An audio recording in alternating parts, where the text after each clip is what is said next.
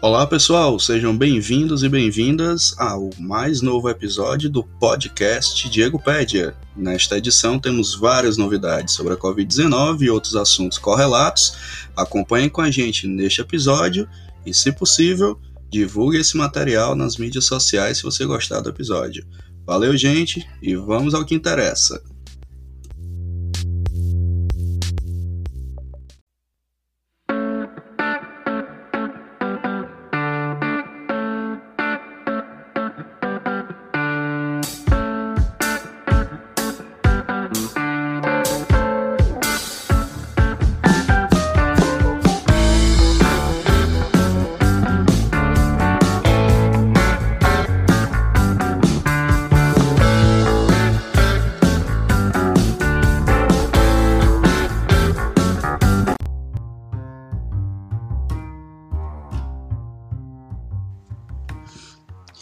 Olá, ouvintes e assistentes do canal Diegopédia.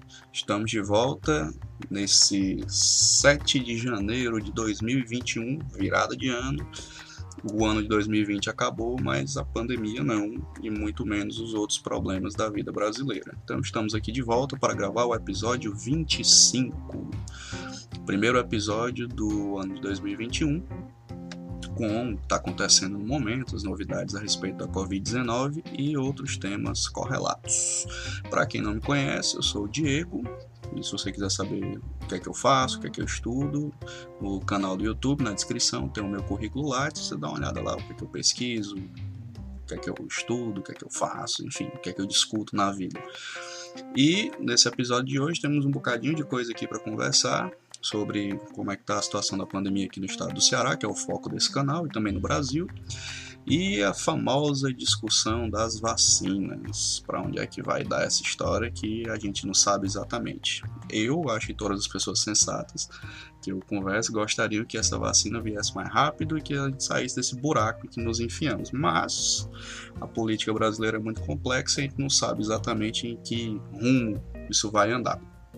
Fato é que hoje, na data de hoje que está sendo gravado esse episódio, muita coisa já aconteceu e a gente vai conversar um pouco sobre isso. Então, vamos ao que interessa. Você que está chegando pela primeira vez hoje no canal, a gente tem uma metodologia de trabalho aqui de análise de dados, enfim, mostrar algumas notícias e comentar.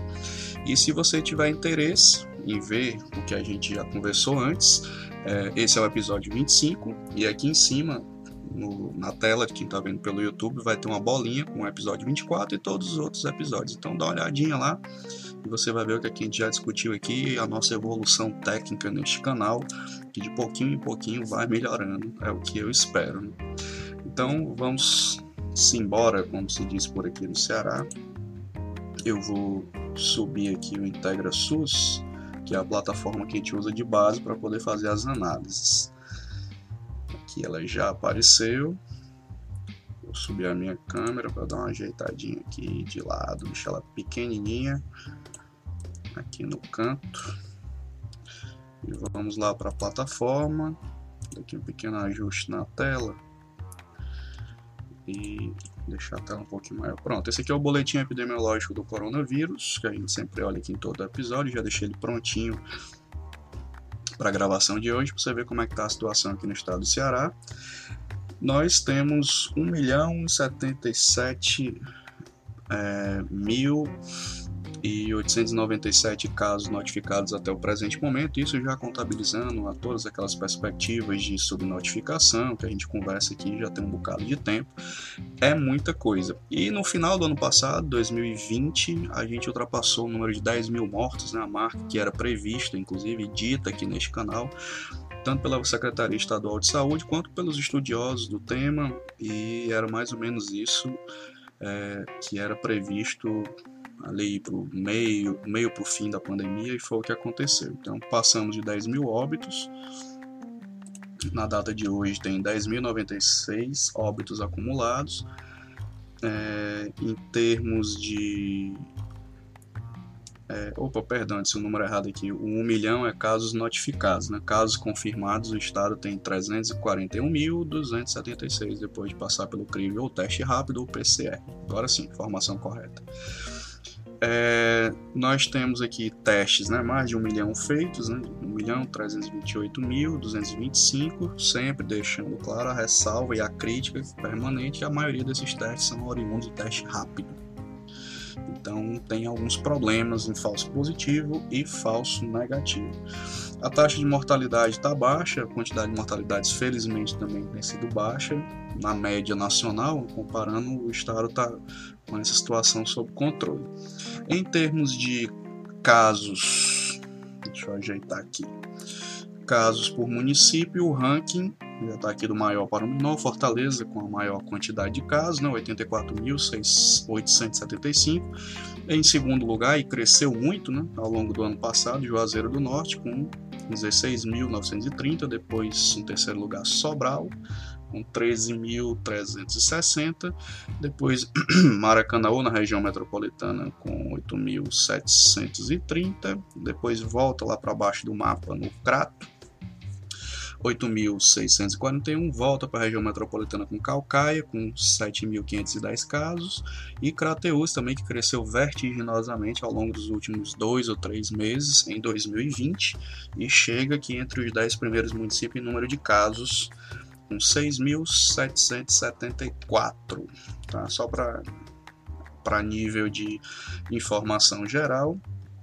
Aqui embaixo, para quem está acompanhando pelo YouTube, temos aquele famoso gráfico verdinho.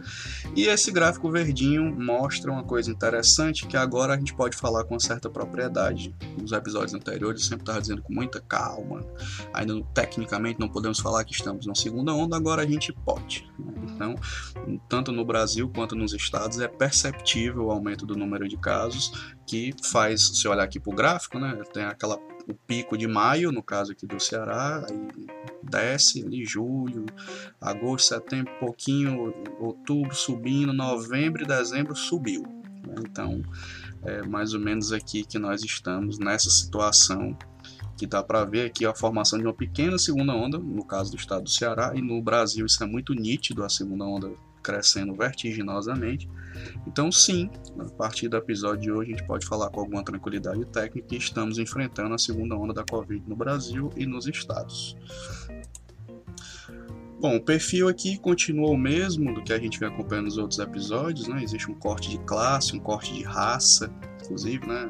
A quantidade de casos e óbitos, a população parda e negra no Brasil é a mais afetada. Na segunda onda, esse padrão tem se repetido muito semelhante com a primeira onda. Começa de novo o aumento de casos nas classes mais altas do ponto de vista econômico, depois vai para as classes populares. Então é incrível como o comportamento social é, se repete em processos de epidemia. Pelo menos eu não tinha essa percepção, porque eu nunca passei por uma, uma, pandemia gigante, é a primeira da minha vida, e é possível perceber que os padrões de comportamento coletivo das pessoas são determinantes para que rumo vai a pandemia. E isso está nítido aqui você comparando os dados entre a primeira e a formação da segunda onda aqui no estado do Ceará. Então, esse é o primeiro dado. Vamos para o próximo dado que a gente sempre acompanha aqui, que é, é o número de internações por Covid. Se você está acompanhando o jornal, que eu digo a mídia tradicional, né, ou pela internet, é notícia frequente desde meados de dezembro o aumento do número de casos por conta da exposição das pessoas, pessoas enlouquecidas se expondo em festas e, e outras aglomerações desnecessárias. Também pelo cansaço, a gente fala aqui sobre o cansaço já faz tempo, mas não é só o cansaço que é o principal elemento, né? Existe também o exemplo dos governantes, a começar pelo presidente da República, que é um negacionista convicto da, de várias coisas, inclusive da pandemia, e ele sim influencia pessoas a desobedecerem, pelo menos a autoproteção. Estamos nem falando de isolamento dentro de casa, mas a autoproteção, você sai de casa sem máscara e se expor desnecessariamente em algumas situações. Pois bem, e aí esse número de internações vem aumentando. Aqui no estado do Ceará tem mantido um certo controle. Agora, nessa segunda onda, já foi possível ver em alguns noticiários aumento de leitos na Unimed, enfim, nos planos privados de saúde, os hospitais privados têm sofrido uma pequena saturação agora no final do ano passado para o início desse ano. E aqui nos dados gerais do IntegraSUS na data de hoje, internações em UTI está 64,21 e Deixa eu ajeitar aqui para quem está vendo pelo YouTube, né? 64,21 e taxa de ocupação de enfermaria 41,8%. As enfermarias continuam sob controle há muito tempo, né? sempre abaixo de 50%. E as UTIs ali oscilando entre 50 e poucos por cento, 60 e poucos, 70 e poucos, né? que este canal usa a régua de que só é situação confortável abaixo de 50%. Então as UTIs estão sempre ali naquela escala de risco que tem que ser olhada com atenção. E aí, obviamente, você pode acessar aqui a plataforma e olhar o seu município, ver qual é o hospital, tanto do SUS quanto privado, que tem todos os hospitais que tem leito Covid, nesses velocímetros aqui de ocupação de leitos, ok? Vamos para frente. O próximo indicador que a gente olha aqui no canal, Covid em profissionais de saúde, ver que se mudou alguma coisa significativa em relação aos dados do ano passado, aparentemente não. É, tem se mantido na mesma proporção. É, aqui do lado direito, para quem está vendo pelo YouTube, tem o ranking das cidades com maior número de casos e óbitos, em Fortaleza em primeiro lugar, depois vem Sobral, Calcaia e Juazeiro, mais ou menos o mesmo padrão daquele ranking geral que eu apresentei agora há pouco. E lá embaixo, pelo perfil, continua mais ou menos o mesmo do ano passado. Profissionais infectados, primeiro lugar técnicos, auxiliar de enfermagem, segundo enfermeiro, terceiro agente comunitário de saúde, em quarto médicos, mais lá para frente perdão, aqui do lado direito, né? os óbitos médicos em primeiro lugar, técnicos auxiliares de enfermagem em segundo, enfermeiros e enfermeiras em terceiro, condutores de ambulância em quarto, que tem de novidade, e a gente já disse isso em episódios anteriores aqui no canal, os agentes de combate a endemias, né, aparecendo entre os óbitos de profissionais de saúde, e isso é uma novidade diferente em relação às outras semanas do que a gente vinha acompanhando. Bom, e aí o perfil continua o mesmo, tanto de faixa etária, ali na faixa de 20 e poucos anos até 50 e poucos. A maior parte de infectados é do sexo feminino e a, os óbitos é mais ou menos distribuído entre sexos, mas os homens, o sexo masculino, né, morrem um pouco mais. E esse é o perfil. Próximo indicador é lá embaixo, né, os níveis de alerta que a gente tem mostrado aqui há, dois episódios, a nova ferramenta aqui da Integra SUS. E na data de hoje, eu obviamente vou apresentar aqui os dados do estado do Ceará. Você pode filtrar pelo seu município e dar uma olhada para ver como é que tá. Temos três indicadores em amarelo, que significa risco moderado, que são o seguinte: a incidência de casos por Covid, ou seja, os novos casos, está com a tendência crescente e isso era uma coisa esperada por conta das festas de final de ano e a, a loucura ensandecida das pessoas que a gente viu na televisão. Porque importante deixar explícito aqui a posição desse canal. Não é que sair seja o problema, é sair sem proteção e, obviamente, ir para aquelas mega aglomerações é, e sempre aquele discurso, ah, respeitando todos os protocolos, que a gente sabe que não é verdade pessoas resolveram negar a pandemia por decreto, né? Eu decidi que a pandemia acabou, mas não funciona assim na prática. Então, muito bem. Então a incidência está com tendência crescente, 119,3. A taxa de letalidade está com tendência decrescente, é, é perceptível também o número de mortes ainda é baixo, 1,3%. A taxa de positividade dos testes PCR também está com tendência crescente, está com 28,8%. As internações estão com 67,8%, que a gente acabou de ver no, no outro indicador, tendência estabilizada, e a tendência crescente é de leitos ocupados por Covid, que é uma coisa que nós só vamos saber daqui a duas semanas, o efeito do final do ano tanto do Natal quanto das festas de Ano Novo, o impacto que isso vai ter nas internações hospitalares. Então, esse é o cenário dos níveis de alerta. É, o estado do Ceará está dessa forma. Aqui do lado direito tem um mapinha colorido do estado. Você pode dar uma olhada no seu município e ver como é que está a situação. Ok? Então vamos para frente. O nosso próximo dado a ser discutido aqui são os dados de mobilidade do Google, que a gente sempre mostra aqui para vocês. Subir aqui a minha câmera, dar uma ajeitada aqui na situação e vamos lá. Bom, o relatório que tem aqui é do dia 3 de janeiro de 2021, ou seja, poucos dias atrás, né? e tem uma coisa diferente, né? O número estava sempre muito baixinho, praticamente isolamento social inexistente. É, e já tem um efeito aqui pós-Réveillon, né? as pessoas estão ficando um pouco mais em casa. Esse dado aqui, é menos 25%, que é a, a data de, a, o dado de redução de mobilidade já esteve na casa dos 8%, 6% só de redução. Então houve um aumento da redução de circulação das pessoas para se divertir. Eu acho que as pessoas se divertiram loucamente no Natal e no Réveillon, como se não houvesse amanhã, e agora, depois da virada do ano, estão mais em casa ou saindo apenas para trabalhar. Né? Aumentou a quantidade de gente que vai a farmácias e ao supermercado. Isso também é um, um dado mais ou menos previsto e parques não é uma coisa que se vai muito aqui em Fortaleza ou nas cidades do interior, também tem uma redução considerável. É importante dizer que lá no começo, em que esse dado começou a ser apresentado aqui nesse canal, nós tivemos uma redução de mais de 70%. Né? Hoje está com 25%. É uma realidade bem diferente e praticamente oito meses de pandemia, nove meses, vai já fechar um ano daqui a pouco com a pandemia entre nós.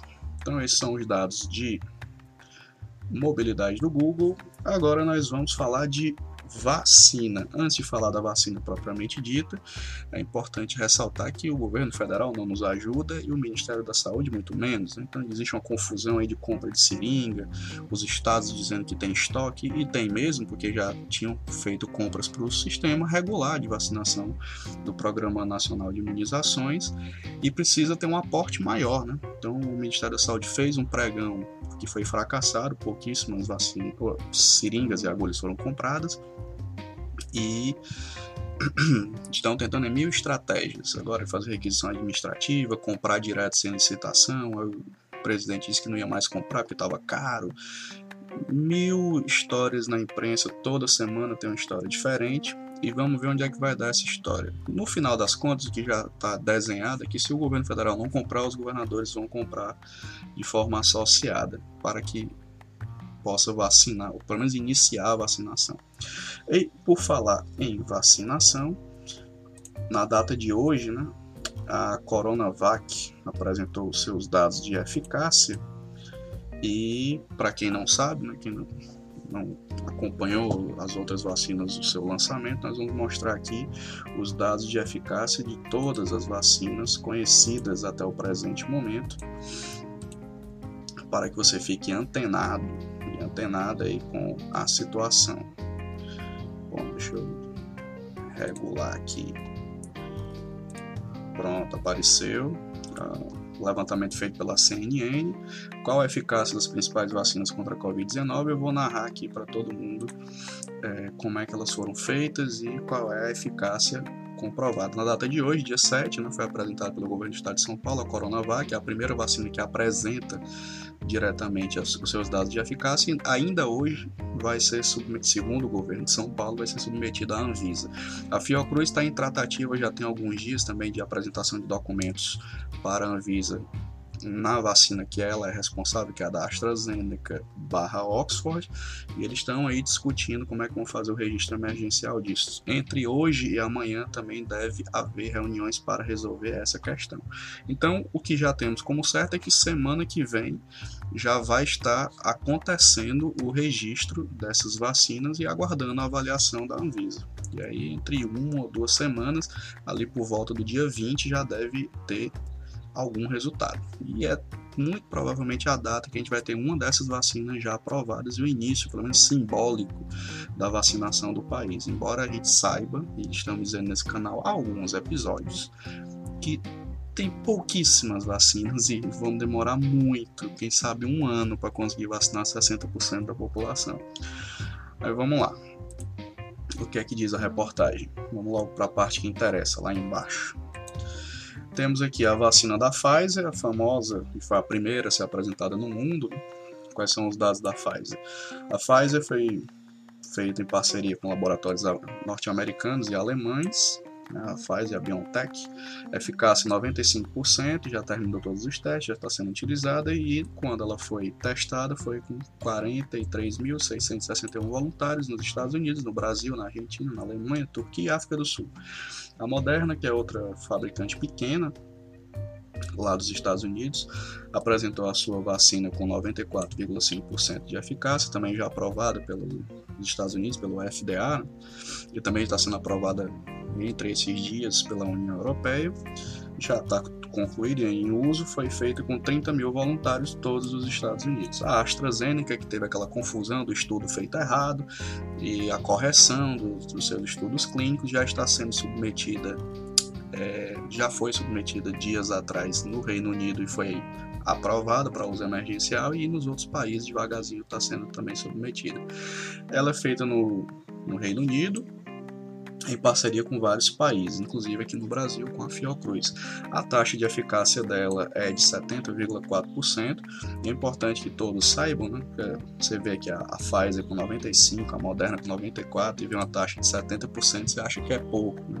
Para quem não sabe, a OMS recomenda acima de 50% para a vacina ter uma eficácia boa. Né? As vacinas da gripe que a gente utiliza tem nessa faixa de 50 e poucos a 60 e poucos por cento de eficácia. Então, ela é protetora nesse sentido. Quanto mais tiver, melhor, porque você faz um cálculo, quanto mais é, esse número for próximo de 100%, para você conseguir imunizar mais gente em menos tempo. Na, na prática, é só isso que faz diferença em termos desse número, mas passou de 50% e, obviamente, respeitando todos os critérios clínicos, elas passam a proteger as pessoas. Então, AstraZeneca, 70%, está praticamente concluída, sendo submetida nas agências de controle, foi feita com 11.636 voluntários é, no Reino Unido e principalmente no Brasil. A Coronavac, que é feita pelo Instituto Butantan com a Sinovac da China e em outros países, na data de hoje apresentou dois tipos de dado. Né? O primeiro dado, 78% para casos leves e 100% para casos graves e moderados. Importante dizer que aqui no Brasil ela foi feita majoritariamente com profissionais de saúde. Então, é, ela já está concluída, está sendo submetida nos países e inclusive hoje deve ser submetida aqui na Anvisa no Brasil com é, no caso o estudo clínico dela 13 mil pessoas no Brasil e também foi feita na China, na Indonésia, na Turquia, Bangladesh, Filipinas, Arábia Saudita e Chile. A Sputnik V ou Sputnik 5, seja lá como você queira chamar, feita na Rússia, é uma das vacinas mais controversas, né, mas já está sendo circulada aí pelo mundo que a Rússia meio que começou a vacinar antes de terminar a fase 3. Mas o que diz, dizem os estudos, né? 91,4% de eficácia, ainda não terminou a fase 3 e já teve 40 mil pessoas vacinadas na Rússia. E essa vacina também está sendo comprada por vários países, inclusive pelo nosso vizinho da Argentina para vacinação, obviamente, quando tiver o registro aprovado pelos seus órgãos reguladores. Então é isso a respeito da eficácia de vacina para você ficar sabendo e acompanhar aí no nosso canal. E por falar em vacina, as pessoas perguntam quando é que começa a vacinação no Brasil? Esta é uma pergunta que ninguém se atreve a responder com nível de incompetência do governo federal e de agonia da sociedade. Mas, para que você saiba, aqui a outra notícia, é, quais são os países né, que estão vacinando. Aqui tem um quadro cheio de bandeirinhas, mas no geral a gente tem por volta, até ontem, né, até o dia 6, 49 países vacinando e o Brasil não é um deles ainda. Né? Então esperamos que aí, há vários calendários. Né? O Instituto Butantan e o governo de São Paulo dizem que vão começar dia 25, eu não sei exatamente como, porque depende do registro da Anvisa. Pode ser que saia o registro emergencial antes. Hoje ainda, por conta dessa disputa política de quem começa a vacinar primeiro, o governo federal já agilizou e o Ministério da Saúde diz que é provável que eles antecipem para o dia 20 para ser antes da, de São Paulo, e aí essa confusão fica.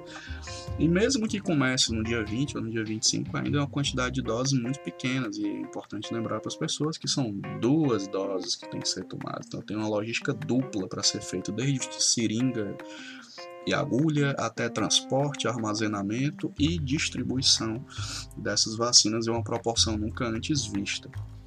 Para vocês terem uma noção, se a gente vacinar aí 500 mil pessoas por dia, a gente vai ter com essas taxas variantes né, de de eficácia de 70 e poucos por cento, 90 e poucos por cento. Não existe nenhuma vacina de 90 e poucos por cento aqui no Brasil, antes que a gente tenha da AstraZeneca e a Coronavac, ambas na casa de 70 e poucos por cento.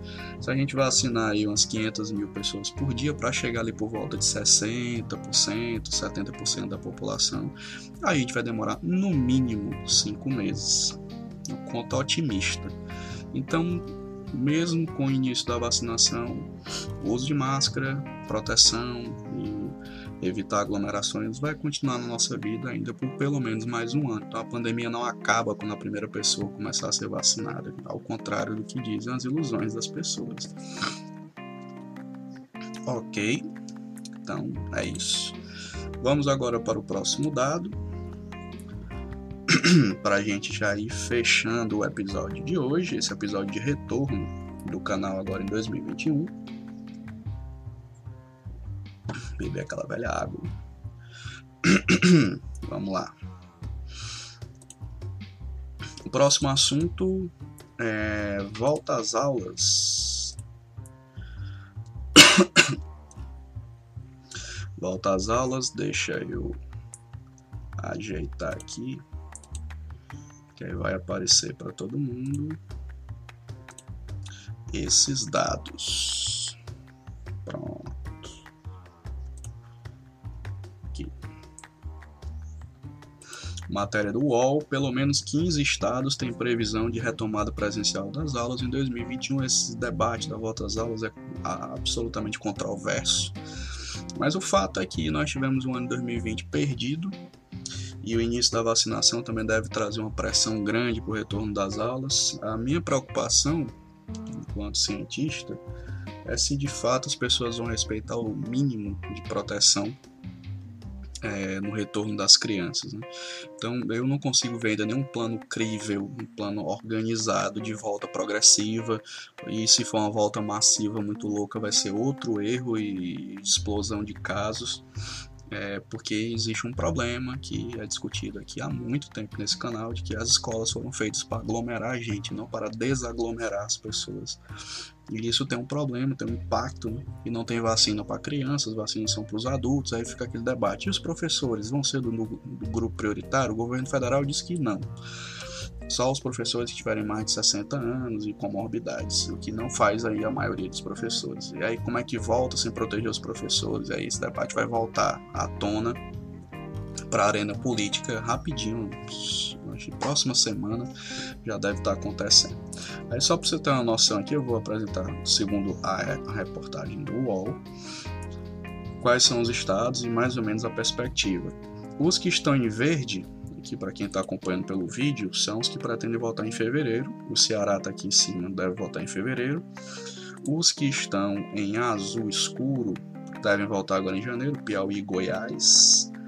Que está em roxo diz que vai voltar, que é o Pará e o Amapá, mas ele não tem data.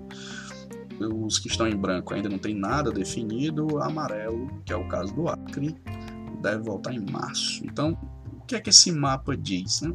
Na prática, diz que o Ministério das, da Educação está ausente das articulações nacionais, porque cada estado está fazendo o que acha que é melhor pro, diante da sua realidade, o que não é necessariamente uma coisa errada, mas você não tem um plano nacional de articulação do retorno, da, da recuperação desses conteúdos perdidos. Então é cada um está fazendo por si e, esse, e essa é outra grande tragédia deixada por esta pandemia, que é o esfacelamento nacional. Ou seja, você não tem uma articulação nacional de cooperação, de de volta responsável do, dos processos. Aconteceu a mesma coisa com a volta do comércio. Até hoje, coisas absurdas são permitidas porque cada estado foi fazendo da forma que achava melhor, não tinha orientação de qualidade nenhuma. E isso é mais uma crítica que é justa que seja feita ao governo federal. Então, você olha para esse mapa todo colorido aqui, cada um fazendo do jeito que acha que tem que fazer, você vê claramente que é, vai ser uma volta atabalhoada às aulas naquelas perspectivas de tentativa e erro. Né? Então, isso é gravíssimo. E outro assunto dentro desse conceito educação é que o Enem está mantido, o Enem muito louco que vai acontecer esse ano, porque é uma prova com milhares de pessoas, é diferente de um concurso público localizado, que alguns foram feitos, inclusive, ano passado em que você consegue ter um certo distanciamento, um certo protocolo, mas o Enem é uma coisa nacional e é muita gente. Todo ano tem confusão no Enem, porque a, infraestrutura do país é desigual. Né? E a mais o Enem está mantido. Para você que vai fazê-lo, aqui estão as datas. Segundo o Ministério da Educação, entre os dias 17 e 24 de janeiro deve acontecer a, a prova impressa, aquela que o pessoal vai fazer na escola no seu local de prova, e no dia 31 de janeiro e 7 de fevereiro a versão digital, que eu é, não sei até que ponto atinge massivamente a população. A maioria deve fazer a prova impressa. E os cartões de prova já estão disponíveis lá no site do site respectivo do Enem para você poder consultar. Então quem for fazer tem que ficar de olho nisso. Vamos acompanhar como é que vai ser esse Enem. Vai ser outra prova de organização do país que precisamos ver como é que vai ser. Não parece que vai ser uma coisa muito fácil. É, mas o impacto a gente só vai saber depois que acompanhar. Então essas são as informações a respeito de educação, é, o que tem mais de concreto para conversar agora. E vamos aqui para os nossos encerramentos e recados finais. Deixa eu ajeitar aqui a minha câmera. Então você que acompanha o nosso canal, não se esqueça, né? Quem assiste pelo YouTube aqui embaixo, deixa eu ajeitar aqui, eu nunca acerto. Aqui embaixo, pronto, aqui o dedo. No canto inferior direito tem um botãozinho vermelho, você clica lá e se inscreve no nosso canal e recebe todas as atualizações. Se você gostar desse episódio, clique lá no curtir. E você que está acompanhando pelo nosso podcast, também pode se inscrever no canal, ficar recebendo os novos episódios. O nosso canal agora tem o Linktree, né, que é aquele linkzinho que liga tanto o canal do YouTube e os agregadores de podcast. Então é só clicar lá e você pode assistir pelo YouTube ou pode escutar pelo podcast no agregador que você achar melhor. Seja no Spotify, no Deezer, Google Podcast, é, Apple Podcasts e todos os outros agregadores que a gente está vinculado. Então é isso, vamos acompanhar como é que acontece é, esse desenrolar das, das coisas, né? A gente está fazendo episódio quinzenal, porque é o que eu tenho tempo para conseguir fazer, mas se tiver alguma coisa muito diferente que aconteça nos próximos dias, além da tentativa de golpe ontem que teve nos Estados Unidos, patrocinada pelo Trump, foi frustrada, mas é muito representativa dos tempos em que estamos vivendo. Ficar de olho, inclusive, acompanhar essa situação. Caso a vacinação comece antes do, do dia previsto para gravar o episódio, a gente faz uma chamada especial aqui para poder fazer o acompanhamento. No mais, você me encontra nas redes sociais, que estou sempre atualizando lá com comentários, informações e coisas do tipo. E é isso, vamos se cuidar, porque ainda tem um bocado de tempo de caminhada nesse 2021 para a gente sair desse buraco desta pandemia. É isso, um abraço virtual, tchau, tchau.